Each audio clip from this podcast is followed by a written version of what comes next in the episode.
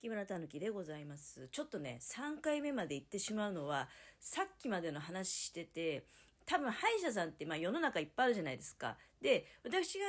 行ってる歯医者さん、私は自分の中ではこの歯医者さんはもう絶対にね、あの、いい先生だなっていうふうに判断して、まあ言ってるわけですけれども、でも歯医者さんってまあいろんな考え方があるわけであって、うん私が行ってる歯医者さん、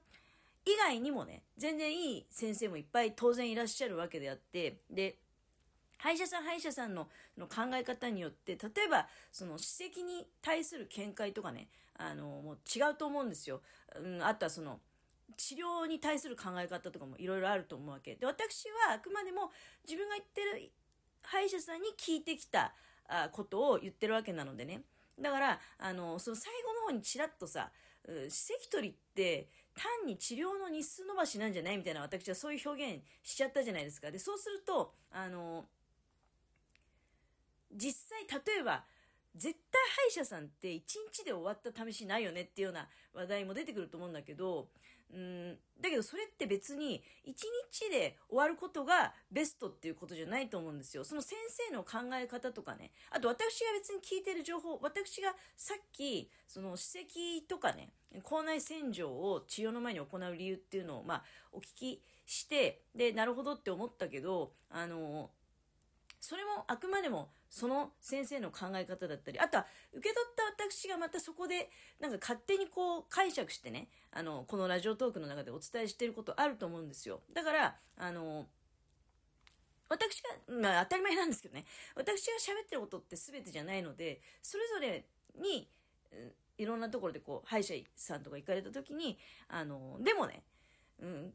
私はまあ、自分が 主張したい、主張すんなよって話ですよね。素人が主張すんなっていう話なんですけど、思うのは常になんかその、考えたり疑問に思って、まあ素直に聞いちゃってもね、いいんじゃないかなっていうのはあると思うんですよ。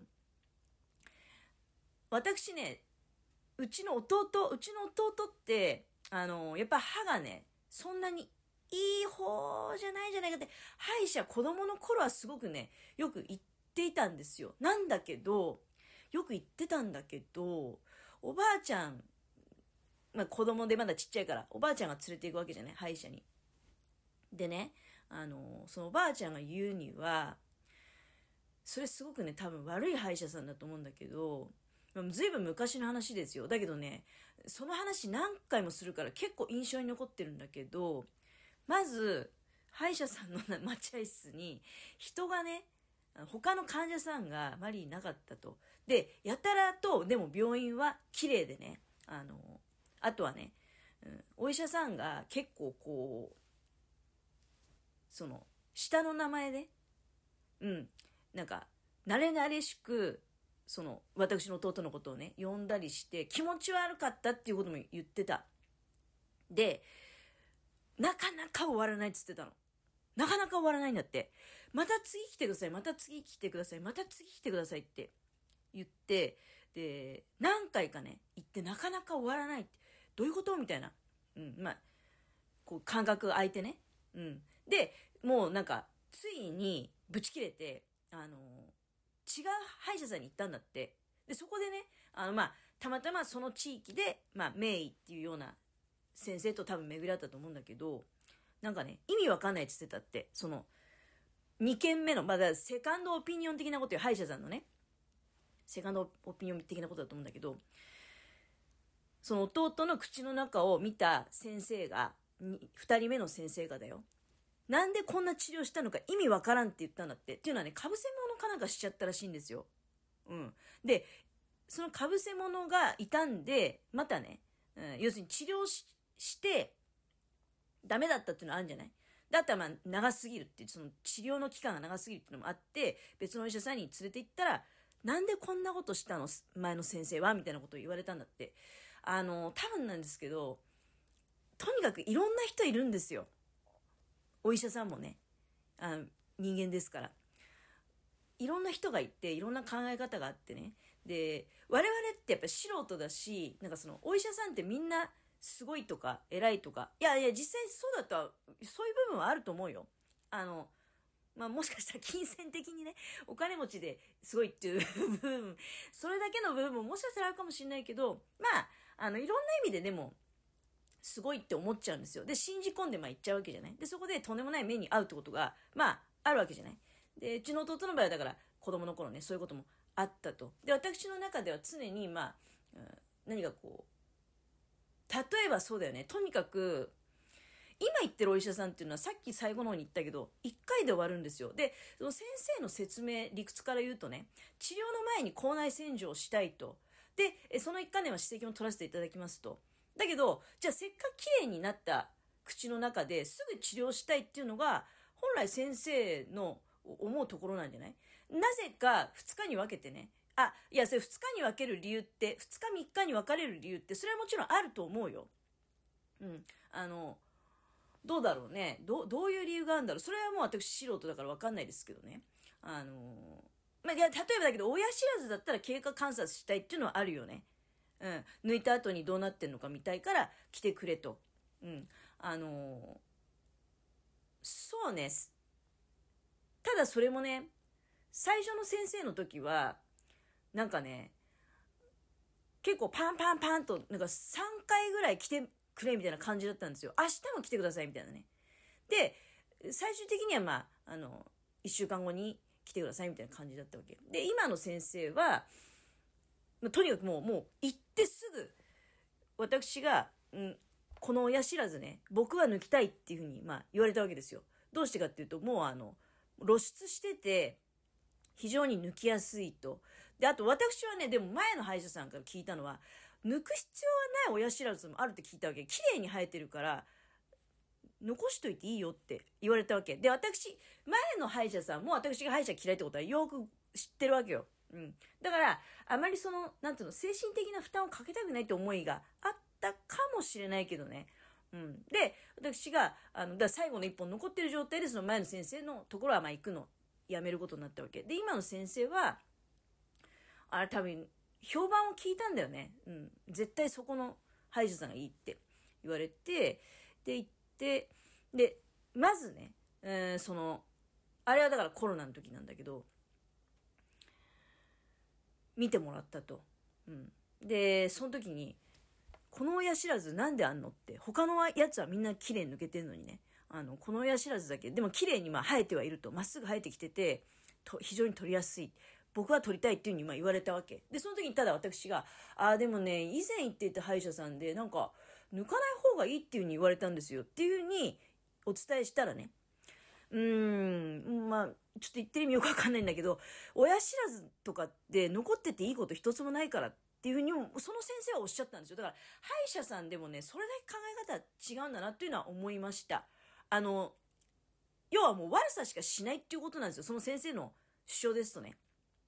うん。前の先生がなんで残しといた方がいいって言ったのか、それはちょっとよくわかんない。で前のね、先生は、なんかインプラントとかそっちの方が結構得意な方面の先生だったらしいけどね、なんかインプラントとかも行いますみたいな。だから私、長い目で見た時にインプラントとかが得意な先生の方がいいのかなと思って、そこの歯医者さんを、まあちょっとチョイスして言ってたんだけど、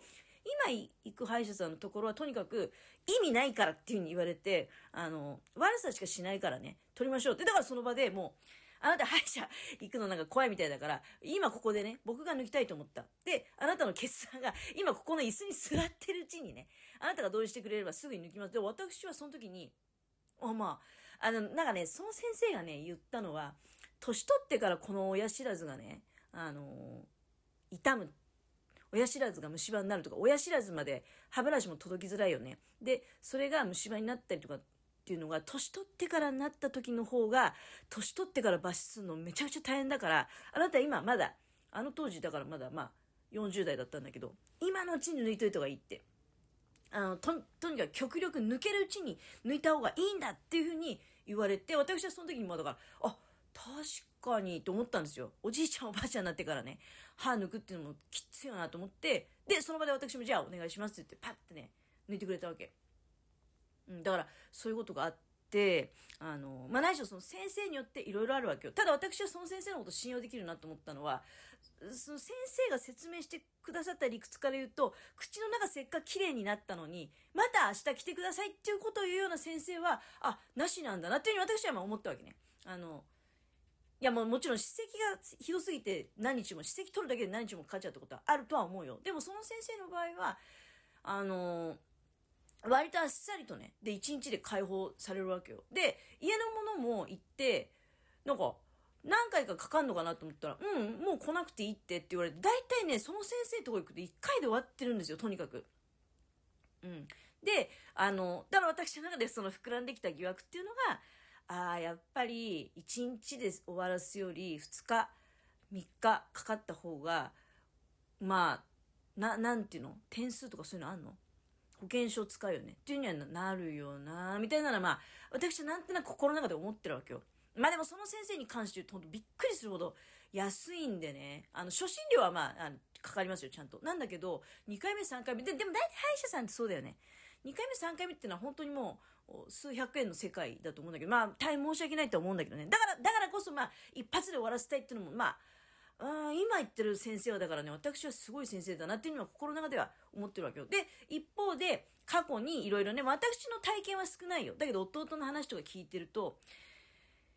1週間に2回ぐらいをね、1ヶ月ぐらいかかるような先生っていうのはもうやっぱ異常、異常なんじゃないかなっていうふうに思っちゃうわけよ、私は。どうしてもね。うん。まあ、まあ2回ぐらいはあると思うわけ。2回ぐらいはあると思うんだけど、3、4ってなってくると、おいおい、そんなに歯の中大変なことになっちゃってんの？っていうふうに、ちょっとね、あの、疑惑を抱いてしまうっていう部分が、それが私の正直な気持ちなわけよ。ただ、もちろんいろんな考え方があるし、丁寧にやってくださってるっていう風に解釈すればね、あの、決して日数がかかるってことは悪いことではないっていうこともあるとは思うんだけれども、まあ、お医者さんだからといって100%ね、信用してるわけじゃない。